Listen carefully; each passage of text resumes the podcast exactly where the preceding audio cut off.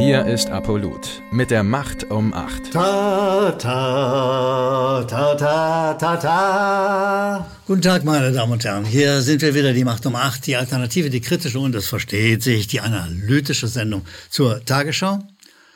Und äh, wir denken, dass die Tagesschau zunehmend mehr zum Trauerspiel gerät. Und deshalb, bitteschön, Chopin.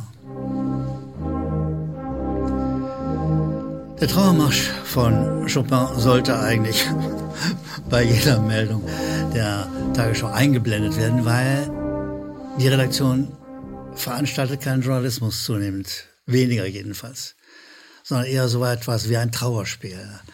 Es ist äh, eher die Beerdigung des Journalismus und deshalb ist Chopin auf alle Fälle angesagt. Ich werde das wie immer, Meldung für Meldung, beweisen. Und wir beginnen mit der ersten, die da heißt Kanzler Stolz am Golf, große Vision, kleine Schritte. Fangen wir mal damit an, dass die Redaktion hier etwas macht, was sie überhaupt gar nicht darf. Sie packt, sie packt in die Überschrift gleich eine Meinung. Sie attestiert diesem Scholz, den kennen Sie, ne? Das ist der ohne Gedächtnis, der Alzheimer-Scholz. Ja? Sie attestieren diesem Scholz große Visionen. Mal, das dürft ihr nicht, liebe Kollegen. ihr verstößt gegen jedes Gesetz des Journalismus. Das ist sozusagen die Beerdigung des Journalismus, die ihr mit so einer Headline veranstaltet. Und dann sagen sie, das ist eine schwierige Mission.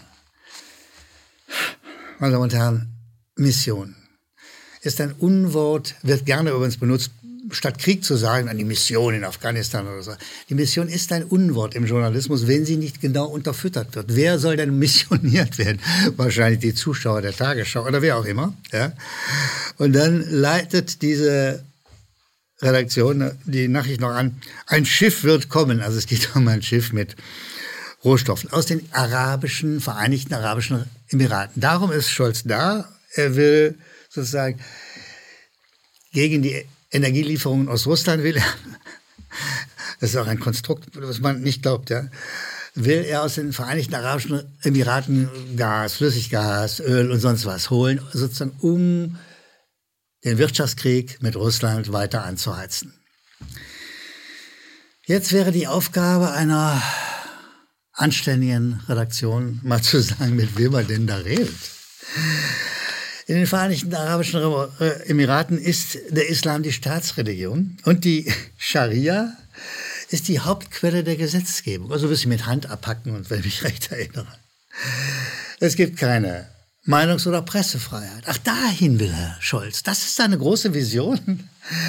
Aber das sagt die Tagesschau nicht. Das müsste sie erwähnen, wenn sie eine solche Meldung bringt. Und sie sagt auch nicht, dass Homosexuelle mit dem Tode bestraft sind, dass Zärtlichkeiten in der Öffentlichkeit mit dem Tode bestraft werden. Und vor allen Dingen sagt diese, dieses Trauerspiel von einer Redaktion, sagt nicht, dass die Vereinigten Arabischen Emirate in der Koalition der Willigen waren. Das ist diese US-Truppe, die den Irakkrieg angezettelt hat und ein Land bis in die Steinzeit geradezu zurückgebombt hat und militärisch niedergemacht hat. Damen wer das alles nicht sagt, wer das nicht einbaut in eine solche Nachricht, der wer keinen Zusammenhang herstellt, der macht ein Trauerspiel und keine Nachrichten. Hier ist der Trauermarsch mal wieder leider angemessen. Ich finde ehrlich gesagt die Sprecher der Tagesschau, auch Sprecherinnen gern, sollten mit Beerdigungskränzen um den Hals auftreten, damit wir gleich wissen, wo wir drin dran sind. Ja? Und mit, mit so Trauerschleifen, wo drauf steht, äh, den dankbaren Zuschauern äh, dafür, dass ihr so viel zahlt, äh, könntet ihr euch auch nachrichtlich beerdigen lassen. Es ist einfach nur schlechtes Zeugs, was sie veranstalten. Und das in einer Situation, wo wir in einem Krieg sind, wo es gesund und vernünftig wäre, behutsam Nachrichten zu machen, Zusammenhänge herzustellen, all das. Stattdessen liefert die Tagesschau ein Trauerspiel nach dem anderen ab und deshalb kommen wir gleich zum nächsten. Da ist die Überschrift Lex an Nord Stream 1 und 2. Wie könnte da ein Angriff abgelaufen sein? Dann guckst du dir die Nachricht an, da ist ein grafisches Schaubild Da tut die Redaktion so, als ob sie geradezu dabei gewesen wäre, wie diese Explosion, wie dieser Anschlag, das Attentat auf Nord Stream 1 und 2 gelaufen sind. Das tun sie so, ja, also um sich glaubhafter zu machen. Und um dann die Stoßrichtung klarzumachen, lassen sie einen Bundeswehrkommandeur namens Giss, ich kenne ihn mal nicht, ist eine, ein No-Name eigentlich, den lassen sie das alles kommentieren in einem Interview. Und da sagt der Giss doch tatsächlich, ich, ganz langsam, ganz langsam, ganz ruhig, festhalten, Gurte anziehen.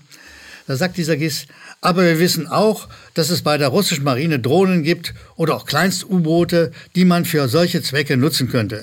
Ich möchte das nicht ausschließen. Das heißt, Gies unterstellt, offensichtlich im Aufschau, Auftrag der Tagesschau und die wiederum im Auftrag der Bundesregierung, unterstellt, dass die Russen, dass die Russen ihre eigene Pipeline zerstört haben. Ich habe jetzt gerade gelacht und muss mich gleich ermahnen, das ist nicht zum Lachen.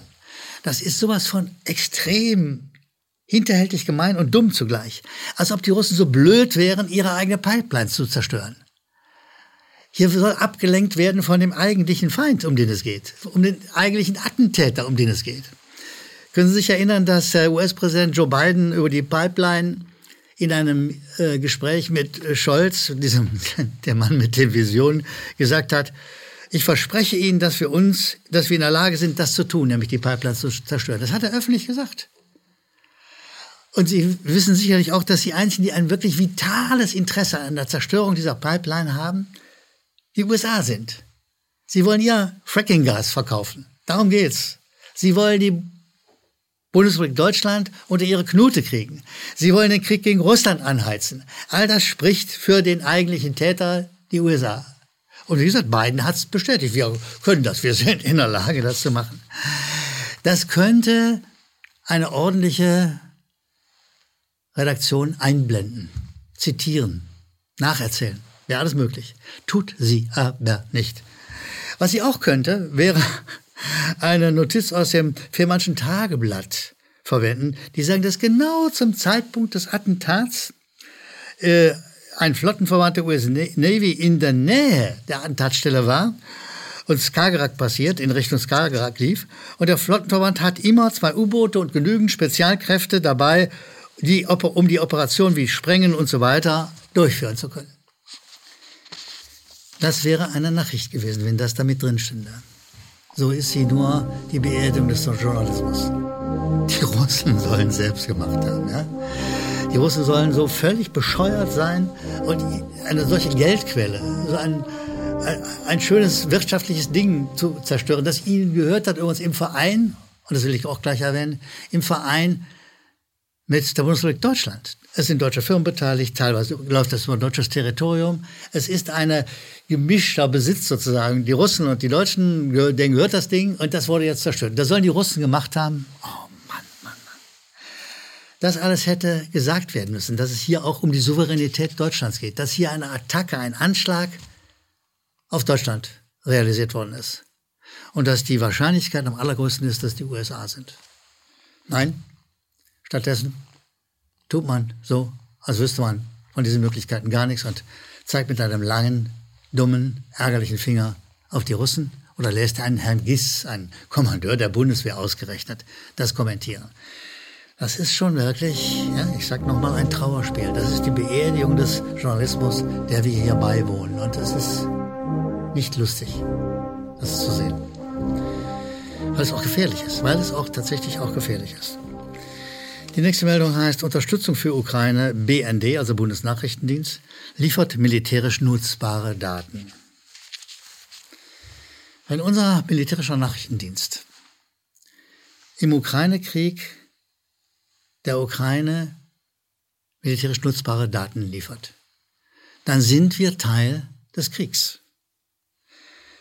Auch wenn wenn die unsägliche Tagesschau sagt, juristisch ist Deutschland damit nicht in den Krieg eingetreten, ist es natürlich völlig anders. Erstens. Zweitens, ob die Russen, die Juristen der Russen das auch so sehen, wage ich zu bezweifeln.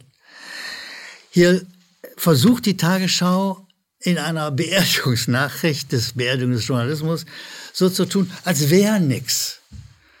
Als wäre es nicht unglaublich, dass unser militärischer Nachrichtendienst den Ukrainern Fakten liefert, um den Krieg zu führen. Wir sind Teil des Kriegs. Und wer das alles nicht sagt, wer das nicht sozusagen mit einnimmt, der macht nur eins. Er verschärft die Kriegssituation und vor allen Dingen macht er keinen Journalismus, sondern er beerdigt denselben. Die letzte Meldung zeigt eine lange Traditionslinie, in der dieser Journalismus steht. Und ich werde das beweisen. Da ist die Überschrift Stuttgarter Sportwagenbauer, wie und warum Porsche, Porsche an die Börse geht. Meine Damen und Herren, die meisten Tagesschau-Zuschauer sind natürlich unglaublich daran interessiert, am Börsengang von Porsche, weil demnächst kaufen sie sich selbst ein und füllen den Kofferorder mit den neuen Aktien. Liebe Eltern, also schon dieser Denkansatz ist einfach nun wirklich verwerflich, sage ich mal höflicherweise. Aber interessant ist doch, wer ist denn diese Firma Porsche? Wer ist denn dort sozusagen, wer war der Gründer? Der Gründer war Ferdinand Porsche und der kooperierte mit den Nazis. Der hat sich Geld von denen geben lassen und er hat für sie militärische Fahrzeuge aller Art gebaut. Sehen Sie, wie war das denn bei den Nazis eigentlich? Es gab natürlich keine Medien, keine Pressefreiheit. Und siehst du, in dieser Tradition steht eine Redaktion, die nicht bereit ist, das in diese Nachricht mit einzubauen. Der sozusagen so tut, als wäre nichts. Das ist ein Trauerspiel, mit dem wir es bei der ARD-Redaktion, bei der Tagesschau-Redaktion zu tun haben. Ein böses, gefährliches, auch ärgerliches Trauerspiel. Und es kann wehtun, wenn man sich diese Nachrichten zu häufig reinzieht. Man kann sich sein Gehirn verkrüppeln beim Gucken dieser Nachrichten auf Dauer. Es ist gefährlich, zu häufig Nachrichten der Tagesschau zu sehen, vor allen Dingen, vor allen Dingen, meine Damen und Herren, ist es ist höchst gefährlich, diesen Nachrichten auch nur irgendwas zu glauben. Inzwischen glaub, muss man nicht mal unbedingt den Wetterbericht glauben, vielleicht noch die Sportnachrichten. Es ist einfach, eine Beerdigungsredaktion und es wäre gut, äh, wenn die Redakteure das mit sozusagen Kondolenzbändern am Arm, schönen schwarzen Bändern am Arm deutlich machen würden. Kommen wir weg vom Trauerspiel, vom Trauermarsch, von der Beerdigung zu dem, was mich meist fröhlich stimmt und hoffe, Sie auch, die Zuschriften unserer Zuschauer. Da schreibt uns Günther Beiger aus der Schweiz, dass er unsere Nachrichten häufig guckt, also unsere, die alternativen Nachrichten häufig guckt äh, und äh, er möchte aber eine äh, Ergänzung machen, und zwar zum Tod der englischen Königin. Er will noch erinnern, dass bei der Beerdigung der englischen Königin also sogar eine deutsche Delegation anwesend war, während beim Tod von Michael Gorbatschow sozusagen ein drittrangiger Botschaftsangehöriger, also ein, aus der vierten Reihe oder so, da gewesen ist. Und er markiert hier, wie der Unterschied ist und dass man das eigentlich auch in den Nachrichten der Tagesschau sehen müsste, die eine große, große Trauerarie nicht über ihre eigenen Nachrichten, sondern über die Queen veranstaltet hat.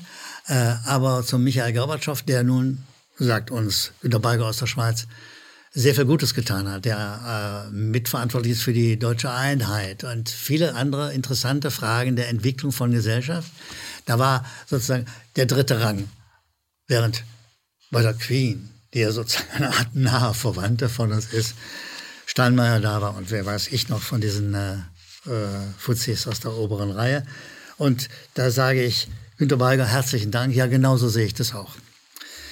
Marion Weingartsberger schreibt uns, sehr geehrter Herr Gellermann, ich habe Ihre letzte Sendung verfolgt und auch zahlreiche Sendungen davor und Sie bringen das immer auf den Punkt und Sie sagen das, was ich denke und sie bedankt sich dafür und ja, und sie freut sich auf viele weitere äh, Videos von der Macht um Acht. Liebe Frau Weingartsberger, Berger, herzlichen Dank für das freundliche Lob. Äh, wir geben uns Mühe, das auch weiterhin in Ihrem Sinne so zu machen und Videos zu produzieren, die sozusagen Ihren Nerv treffen. Slatzko schreibt uns, mm, und zwar bemängelt er zum Corona-Ausschuss, dass wir hier ähm, zu wenig sagen zum Corona-Ausschuss. Wann gedenken Sie sich mal kritisch mit diesem Thema, mit dem Geld, das da äh, in Sammelklagen reingegangen ist oder auch nicht, äh, dass dieses Geld nicht da ist, wie er meint? Wann beschäftigt ihr, beschäftigen Sie sich mit diesem Fakt? Lieber Slatko, wir sind eine Serie, die sich mit der Tagesschau beschäftigt. Und wenn die Tagesschau sich mit dem Thema beschäftigen würde, würden wir es auch tun. Ich bitte um Verständnis, dass wir uns auf diesen ohnehin schon umfänglichen und großen Job konzentrieren. Auf die Kritik und die Analyse der Tagesschau. Das werden wir auch weiterhin tun. Ich bedanke mich bei Ihnen allen, wann immer Sie eine Meinung zu uns haben. Eine Nachricht, einen Hintergrund, einen Zusammenhang, irgendwas, was Sie uns mitteilen wollen. Bitte an die unten eingeblendete Mailadresse. Wir freuen uns über jede Zuschrift. Und ich sage mal für heute Ihnen einen guten Tag. Bis bald, die Macht um Macht. Danke, dass Sie Apolut eingeschaltet haben. Wir sind ein unabhängiges Presseportal. Uns geht es um Meinungsvielfalt, Toleranz und einen möglichst breiten Debattenraum, denn nur so funktioniert Demokratie. Unsere Arbeit ist technisch aufwendig und kostet Geld. Da Sie immer wieder hier sind, unterstützen Sie Apolut am effektivsten mit einem Dauerauftrag. Mehr Infos auf apolut.net/unterstützen. Apolut ist keine Einbahnstraße. Lassen Sie uns in Kontakt bleiben. Abonnieren Sie den Apolut Newsletter, so verpassen Sie nichts. Registrieren Sie sich auf apolut.net/newsletter. Natürlich gibt es Apolut auch als App. Einfach auf apolut.net/app runterladen und mobil auf dem Laufenden bleiben. Apolut. Das denke ich auch.